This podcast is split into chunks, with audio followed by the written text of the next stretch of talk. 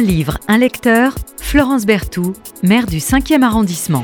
Bonjour Maëlle Renoir. Bonjour Florence Berthoud. Vous venez euh, nous parler de, j'allais dire une somme, vous m'en voulez pas de dire ça, mais le grand hiver du grand euh, Cadaré. Euh, euh, il y a une règle dans l'émission, on parle d'abord toujours de, de l'invité, de, de- de son parcours, parce que les, les auditeurs euh, aiment bien savoir à qui ils ont euh, affaire. Alors vous, vous êtes traducteur, écrivain, bon, agrégé, De philosophie. de Oui. philosophie, voilà, de philosophie, grand spécialiste de Nietzsche, bon, mais de Platon aussi. Euh, vous avez écrit sur Conrad aussi, J'ai traduit hein, une petite nouvelle de Conrad il y a quelques années. une Ouais. petite nouvelle de, de Conrad. Et je croyais que vous étiez toujours euh, professeur Non, non, j'enseigne plus depuis, euh, depuis la fin des années 2000. depuis la 2000. fin des années Ouais. euh, 2000. Ouais. Pourquoi? C'est indiscret de vous demander pourquoi? Non, c'est. On dit euh, un agrégé de philosophie qui a enseigné notamment à Normal Sup. Oui, oui, Paris non, en fait, c'est une bifurcation de l'existence. Ensuite, je suis rentré dans un cabinet ministériel où j'étais plume euh, du Premier ministre de l'époque. Vous étiez plume. Alors et- comment on et- devient plume? Ah, Comment on devient plume? Parce que vous savez que ça fascine beaucoup euh, les Français quand on dit j'étais plume. Alors moi je peux donner toute petite expérience hein, de, ca- de cabinet. Moi j'étais pas plume modestement, on me demandait d'écrire parfois des éloges funèbres, vous voyez, des discours. Mais la plume, c'est c'est vraiment un métier euh, tout à fait particulier. Moi j'ai eu une admiration incommensurable pour les plumes de- de- de- de- d'hommes politiques de, premier plan. Parce que c'est à la fois, c'est aussi beaucoup, beaucoup d'humilité. Oui, c'est très formateur aussi pour euh, l'écriture. Euh, D'ailleurs, c'est après cette expérience que j'ai commencé à écrire de la fiction. euh, et à publier de la fiction, ce que je ne faisais pas avant. Et à ce moment-là, j'ai quitté le, le monde de l'enseignement. Et comment on devient plume euh, Et puis, c'est quoi le dans- travail, dans, de- de mon plume, cas, c'est assez simple. C'est que euh, à l'époque, c'est peut-être encore le cas aujourd'hui, les hommes politiques euh, recrutaient leurs plumes euh, chez les anciens élèves de l'école normale supérieure. C'est toujours le Très- cas, en grande majorité. le- la fameuse histoire du normalien sachant écrire. Et donc, c'est par ce biais-là que, que j'avais été approché. Vous lisez une petite annonce, vous avez un camarade qui vous appelle en disant oui, tiens, c'est ça. Bon, en général, c'est un peu ça. C'est d'autres camarades qui font ça dans des ministères. Et quand, Voilà. quand quelqu'un a besoin, souvent, c'est très court les délais. Un ministre a besoin d'une plume dans, dans les on, trois jours qui on suivent. on donc, euh, recrute très très très vite. donc euh, Voilà. voilà. si quelqu'un connaît. Donc puis, euh, voilà. Renoir a été plume, et notamment plume d'un Premier ministre. Voilà. Et en général, euh, ça démarre, euh, il y a plein de notes techniques que font, euh, comme on dit euh, de manière un peu triviale, les technos du cabinet. Oui, oui. Euh, voilà. Et, et- et la plume va devoir rendre ça digeste, Intelligible, oui. euh, intelligible, avec son talent ouais, aussi d'écrivain, ouais, mais son ouais. talent de décrypteur, parce que c'est, moi, moi je, je, je, je- on, va revenir sur les traducteurs aussi de, de Cadaré, je sais que c'est un sujet qui vous est cher, mais la plume d'un homme ou d'une femme d'ailleurs politique, c'est aussi euh, un immense traducteur. Oui, Voilà. absolument. Il faut traduire des idées ou des sujets très techniques. euh, Et moi, je- j'en profite pour dire, euh, j'avais beaucoup aimé la réforme de l'Opéra de Pékin, où vous aviez eu euh, le, le prix, euh, le prix décembre. Euh, J'oublie pas que vous êtes finaliste, j'ai pas de bêtises, hein, Oui, du- du. Goncourt. Et En du Grand 2020, Prix, euh, oui. vous avez été, et du Grand Prix euh, de l'Académie euh, française. Tout le mal que je vous souhaite, parce que vraiment vous le méritez, c'est de d'être euh, primé. Voilà, mais déjà quand on est finaliste. euh, C'était alors, c'était déjà très bien. oui. pourquoi, euh, pourquoi Cadaré Alors, j'ai euh, découvert Cadaré à travers euh, ce livre, Le Grand Hiver, euh, en 2017, donc assez récemment.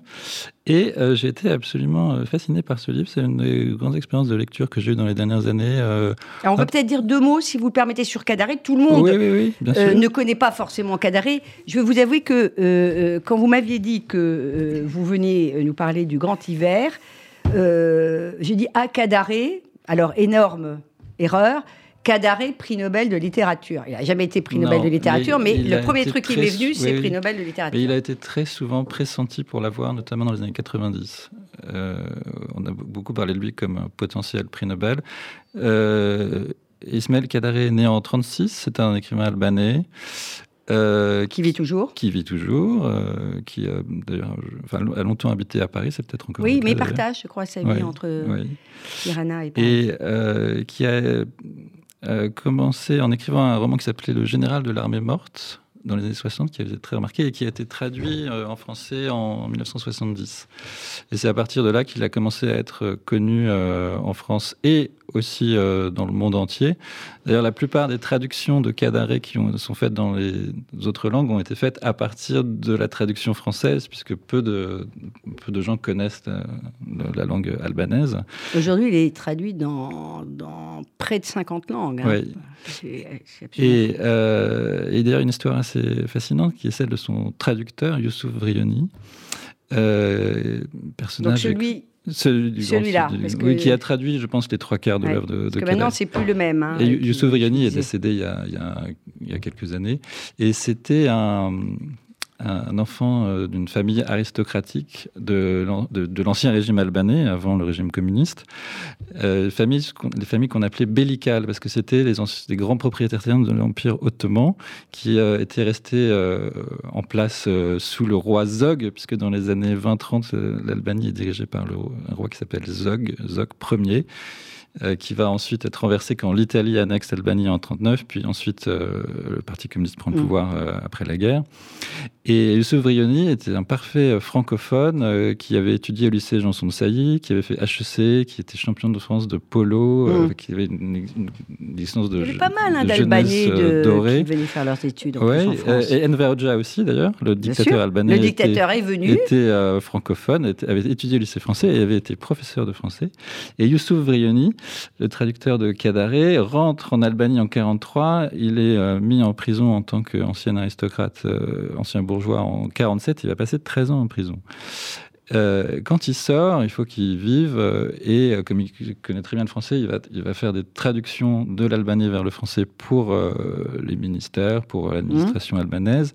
Et il est, il est très bon. Et un jour, il traduit un discours de Enver Hoxha euh, qui, Donc, euh, qui, est le dictateur qui est resté pendant près de 45 ans au pouvoir. Et qui trouve ça très bien. Et en fait, euh, il va la mission de Vrioni va être de traduire en français les œuvres complètes de Enver Hoxha. Et un jour, il achète le roman, le premier roman de Kadaré, Le général de l'armée morte, qu'il trouve très bien, et il a envie de le traduire en français aussi. Donc la légende dit que le jour il traduisait Enver Hoxha et la nuit il traduisait Kadaré. Oui. Et Donc autrement dit, le dictateur et l'écrivain. et l'écrivain. Et euh, c'est sa traduction. Pas très bien vu du régime va, euh, Qui va euh, ensuite passer en France, qui va être publié en France, et ensuite il va traduire. il va traduire. voilà. Donc là, la, version que, que, que j'ai là en folio est traduite par Vrioni. Euh, alors, euh, Cadaré, pour nos, pour nos auditeurs, dites-nous quand même qui c'est. Euh, bon, aussi, parce que c'est quand même quelqu'un qui, qui a été très près à la fois et, très loin du régime, en tout cas très près, mais souvent mis à l'index. Oui, il a dû, il a dû batailler pour se faire publier. Il a toujours été. Alors, Cadaré n'a jamais été en prisonnier par le régime, mais il a toujours été soumis à des vexations euh, de, de, tous mm. ordres, euh, des critiques idéologiques, euh, on lui a demandé de retravailler ses textes. mais en même temps, il semble que Enver Hoxha, donc qui, le dictateur, qui se piquait aussi de littérature, comme souvent les dictateurs, qui, euh, dit-on, était un écrivain frustré, quand même reconnaissait euh, aussi le talent de Cadaré et, à un moment a, compris que ça pouvait être intéressant d'instrumentaliser un peu le. Il a quand même essayé d'instrumentaliser un de, de Cadaré, euh, mais qui a eu aussi qui a, qui, qui, a eu des fonctions officielles au Parti communiste. dans, dans, dans la, mais, mais, mais c'est une vie extrêmement compliquée toujours sur la brèche, toujours, euh, enfin, toujours risquant de, d'être euh, d'être mis à l'index, voire emprisonné. Et il y a d'ailleurs un, on a publié récemment un livre qui s'appelle Le dossier Cadaré, où, il y a on, trouve les, les, rapports rédigés par les gens du parti sur les romans de Cadaré, notamment sur Le Grand Hiver, euh, où on dit, on lui reproche d'ailleurs souvent d'être ironique. Oui, c'était. Alors on va revenir un peu sur peut-être ce qui fait le style, si j'ose dire. De présenter des personnages négatifs. mais, la, critique sur l'ironie revient très souvent à, propos de ces livres de la part des gens du, du parti. Voilà. Alors, euh, je, disais qu'il continue à partager euh, sa vie entre la France euh, et l'Albanie, enfin, c'est ce qu'on dit. en tout cas, on, a dit que c'était un peu le Victor Hugo, je ne sais pas si c'est vrai, le Victor Hugo albanais. Enfin, en tout cas, c'est. Oui, c'est possible parce qu'il a dans toute son œuvre, euh, il y a une sorte de, conscience de l'histoire albanaise. Il aime beaucoup parler des, vieilles mythologies albanaises, de l'histoire, de l'histoire, jusqu'à l'histoire contemporaine, par exemple, le personnage de Skanderberg, qui est le grand héros le grand général albanais qui euh, lutte contre les Ottomans au XVe siècle euh, apparaît assez souvent. Euh. Il y a plein de vieilles légendes qui reviennent et aussi l'histoire contemporaine de l'Albanie. Donc il, il, embrasse, disons, toute l'histoire de son pays. toute l'histoire. Alors on va, va revenir parce que c'est vrai que cette histoire d'Albanie, c'est absolument incroyable. ce dictateur qui va quand même mettre sous cloche son pays, euh, finalement, euh, ce sont des grands écrivains, peut-être le seul d'ailleurs, Cadaré, qui euh, nous dit un peu ce qui s'y passe d'une certaine manière. Alors évidemment à plusieurs, à plusieurs lectures. donc l'Albanie qui va se fâcher avec l'URSS, qui après va payer le luxe de se fâcher quand avec la Chine.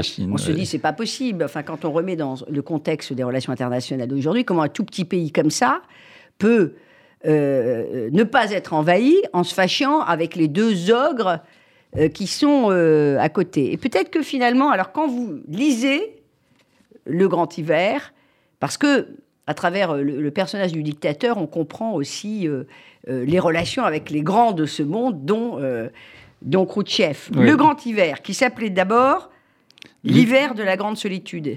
Alors pourquoi on a changé de titre? Alors, L'hiver de la grande solitude, donc c'est le premier titre du livre qui est, qui est redevenu maintenant euh, le titre parce que le grand hiver, euh, l'édition que j'ai lue, apparemment on la trouve plus. On trouve l'hiver de la grande solitude dans un, un récent euh, recueil de trois romans de Cadaré chez Bouquin.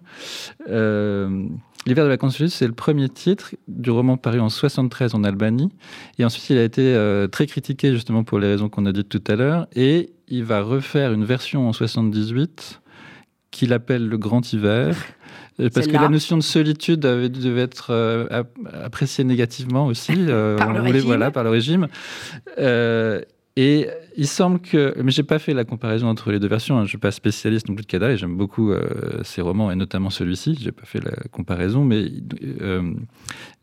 Kadare a rajouté quelques pages pour euh, comment dire, rendre plus positif le portrait de Enver qui, qui est vraiment un des personnages du, roman. C'est ça qui, rend ce roman intéressant, c'est que le dictateur apparaît comme un des personnages. Donc il a, un peu euh, euh, retouché son portrait de manière un peu plus favorable dans la version qui s'appelle Le Grand Hiver et qui donc a été traduite en français à l'époque. Euh, mais je dois dire que, enfin, on peut lire les deux. Euh, franchement, les deux versions sont excellentes. Euh, à, mon sens, ça n'a pas beaucoup d'incidence sur la réception du livre. Et de toute façon, aujourd'hui, la version qu'on trouve, c'est l'hiver de la grande solitude plus facilement. Voilà. donc là, le, grand hiver, moi, je suis bien incapable de dire évidemment les différences qu'il non, y je crois qu'elles sont, au, fond, elles sont assez, assez minimes. Qu'est-ce qui fait pour vous les, les caractéristiques euh, du, style euh, cadaré, l'absurde, le burlesque, un peu comme des immenses auteurs comme Shakespeare, on retrouve euh, toujours cette, ce mélange entre l'histoire, le burlesque. Oui, oui. bah, c'est un peu comme chez Kafka aussi, hein. c'est toute cette littérature d'Europe centrale. avec, avec chez Cadaré un grand réalisme aussi. D'ailleurs, c'est pour, pour, ça que j'aime beaucoup Le Grand Hiver. La première fois que je l'ai lu, j'ai découvert un monde totalement inconnu de moi, celui de l'Albanie de Enver Hoxha, mmh. avec une, euh, toute sa sociologie, euh, euh, ses différents types de personnages. il décrit vraiment, dans celui-ci, ensuite il y a des romans de, de, style au fond assez différents aussi, la vie en Albanie, euh, à mm. Tirana, euh, les classes sociales, euh, l'aristocratie qui se reconstitue au sein du parti, une sorte de vie mondaine mm. aussi, presque proustienne par moment, des mm. gens qui se reçoivent, qui vont dans des réceptions officielles. On dit toujours qu'il y a l'histoire avec un grand H, et puis il y a plein, plein de personnages, plein d'histoires euh, dans, l'histoire. C'est-à-dire qu'on va parler du balayeur, du traducteur, euh, il y a une vieille dame euh, importante dans le roman, puis en même temps, il y a la, la, grande histoire, en tout cas l'histoire de cette République populaire. d'Albanie. Oui, il y a une rupture diplomatique et aussi une rupture sentimentale, parce que le personnage principal, qui s'appelle Besnik Struga, est un jeune homme qui est journaliste spécialisé dans les questions économiques. Et un jour, à son journal, il reçoit un appel. on lui dit qu'il est convoqué pour rejoindre une délégation mais il sait pas, euh, on ne lui explique pas de quoi il s'agit. D'ailleurs, dans tout le roman, en fait, il se passe plein de choses et personne ne sait exactement de quoi il s'agit. Il y a des signes, les gens essaient d'interpréter des signes. On dit que, au début, euh, on dit que la, la récolte de blé en URSS a été mauvaise et c'est pour ça que chose très étrange, l'Albanie a commandé du blé à la France. Et tout le monde se demande mais pourquoi? Et on dit, oh, question de climat. Le climat était mauvais en URSS. Et euh, donc, il y a des gens qui sont un peu intriqués, mais on accepte. Euh, et en fait, on va découvrir que ce sont euh, les prémices de la rupture. Ah bah, de la rupture. Et puis, alors, le blé, en plus, il y aura une grosse affaire sur, sur le blé entre Khrouchtchev. Et, oui, un moment, et, le dictateur. Khrouchtchev fait une mauvaise blague en disant Oh, ah oui, vous, l'Albanie, vous produisez autant de blé que les rats en mangent en URSS. En gros, euh, vous êtes un petit pays, euh, vous avez peu de blé. votre quantité de blé, c'est la quantité mangée par les rats en URSS. Et euh, donc ça commence à, il y a un froid qui commence à, se, à se créer. Il y a un photo aussi au début, il y a un photographe qui est. Le on peut peut-être, pardon, juste terminer sur l'affaire du blé, parce que du coup, il y aura une, une une réflexion fameuse qui va provoquer un scandale énorme, parce que ce qu'il faut dire, c'est que euh, réunit autour de lui 81, euh, je crois, euh, Parti communiste du monde, l'époque euh, glorieuse du Parti communisme. et le dictateur va dire, mais alors, si je comprends bien, on nourrit, vous préférez nourrir les rats russes que de nourrir les, Albanais. Et c'est pas, c'est une anecdote réelle qui. Oui, oui, oui. Mais à ce moment-là, les relations commencent à se, à se refroidir. Euh, alors, il ne faut pas considérer que l'Albanie se défend, euh, défend la liberté ou la démocratie contre l'URSS, parce qu'en réalité, euh, Enver Hoxha était euh, hostile à la déstabilisation, c'est-à-dire qu'il trouvait bah que Khrouchtchev allait trop loin dans la complaisance avec. C'était un stalinien convaincu, Hoxha. Et Hoxha, d'ailleurs, ça apparaît dans le roman. Hoxha continuait de penser que Staline avait été assassiné avait été éliminé par les Koutcheviens. Et il était aussi euh, hostile à la, rupture euh, de l'URSS avec la Chine. Donc c'est pour ça qu'il euh, il va se lancer dans, dans cette, ce mouvement d'insoumission à l'égard de Khrouchtchev, qui va conduire à la rupture. Et il y a tout un chapitre du roman, donc le le jeune euh, Besnik, le journaliste qui est engagé dans la délégation. Besnik Struga. Struga et, doit jouer le rôle d'interprète pour euh, cette conférence à Moscou. Et donc, il y a tout un chapitre euh, que je trouve très réussi où on suit cette délégation albanaise. Installée dans une villa à Moscou. les berlines, les hymnes, les berlines de l'URSS défilent dans le jardin. Il y a, toutes sortes de de, grandes personnalités de l'URSS qui viennent dans la villa pour s'entretenir avec euh, Enver Hoxha, essayer de le convaincre de ne pas rompre, de, se soumettre à, l'URSS. Il y a un moment, il y a Maurice Torres qui vient euh, pour euh, essayer de convaincre Enver Hoxha. On va pas tout raconter parce que c'est vraiment une page d'histoire, mais une page d'histoire qui, nous renvoie aussi. Bah, au monde, à toutes ces histoires euh, personnelles qui, euh, à, l'image de celle de Besnik Struga. Euh, en fait, Enver Hoxha était le, est le seul premier secrétaire ou, enfin, ou seul dirigeant de parti communiste à ne pas parler russe. C'est pour ça qu'il il parle français, mais il parle pas russe. Et c'est pour ça qu'il a besoin de Besnik, qui, va, jouer le rôle d'interprète. Bon, et puis alors on ne racontera pas, mais euh, Besnik, il va, il va un peu se planter à un moment donné dans la traduction. Donc, euh, c'est aussi une histoire dans l'histoire, parce que ce, cette erreur va le, va, va le hanter, elle va avoir beaucoup d'influence sur sa propre, sur sa propre vie euh, personnelle et, les relations avec sa, sa, sa fiancée indirectement. Et, alors, il y a plein de galeries de portraits vous avez parlé de C'est ça, qui euh, rend Il y a Oshimin, il y a Andropov. Oui, qui est encore jeune à l'époque. Il est encore jeune, mais je me dis, tiens, il y a Andropov, mais Andropov, euh, oui, mais il était très jeune à l'époque, Andropov. Il était, il Nous, on l'a connu un peu plus... Il était euh, prometteur. Un, peu plus vieux, donc c'est vrai que c'est assez étonnant, ces, ces, histoires qui, qui rencontrent la grande histoire, et puis l'inverse. Vous, vous nous lisez un petit, un petit passage, parce que c'est un petit rituel de, de, de, de l'émission, Et c'est l'invité qui choisit euh, son propre passage. Alors, il y avait plusieurs passages que je. J'hésitais entre plusieurs passages. Euh, par exemple, il y a, Ah, notamment. Mais Maël Renoir, Non, il va falloir je- choisir. oui, non, je- j'ai- choisi, mais. euh, euh, non, mais je peux dire les. euh, Bien sûr. Il y a un, un passage où le frère de Besnik euh, se, euh, se rend dans un grand appartement d'une grande famille euh, de l'aristocratie communiste et on lui montre un album de photos de famille où euh, les visages euh, de ceux qui ont été destitués ou exclus du parti sont euh, cachés à, l'encre. Et c'est un passage très. Et aussi le passage où euh, euh, l'interprète se- se- se- se- s'en mêle les pinceaux dans sa traduction avec Khrouchtchev qui dit Mais est-ce que l'interprète connaît le russe? Et à ce moment-là, il a une sorte de choc. Mais j'ai choisi un passage qui, où on est au Kremlin lors du grand dîner officiel qui va précéder la rupture. Euh, et qui nous plonge dans cette atmosphère de- de- du, du bloc euh, soviétique. Alors, on écoute Maël Renoir. Le dîner se poursuivait. La brève allocution de bienvenue avait été prononcée et l'on avait porté des toasts. Les lustres gigantesques jetaient des milliers de feux sur les longues tables autour desquelles, à la file, dans un ordre de préséance mal discernable, étaient assis ministres, généraux, ambassadeurs, secrétaires de parti, maréchaux, premiers ministres, députés, écrivains éminents, danseuses, membres de délégations des partis étrangers, représentants de diverses nationalités, héros du travail socialiste, amiraux, contre-amiraux, rhapsodes de l'Asie centrale, cinéastes, représentants du clergé, académiciens, présidents d'organisations sociales, vieillards dont on avait depuis longtemps oublié à quel titre ils figuraient sur le registre des invités habituels, présidents de république, ministres sans portefeuille, conteurs des déserts du Sud, esquimaux, héros aveugles, savants atomistes, diplomates, théoriciens du marxisme. Bouteilles, verres, couteaux, assiettes, parures, décorations, galons et boutons d'uniforme réfléchissaient l'éclat des lustres en des myriades de feux qui répandaient à travers les salles comme une poussière d'or. Nous avons pour votre personne, camarade Enver, beaucoup d'attachement et un profond respect, disait Kosygin à Enver Hoxha à la table principale.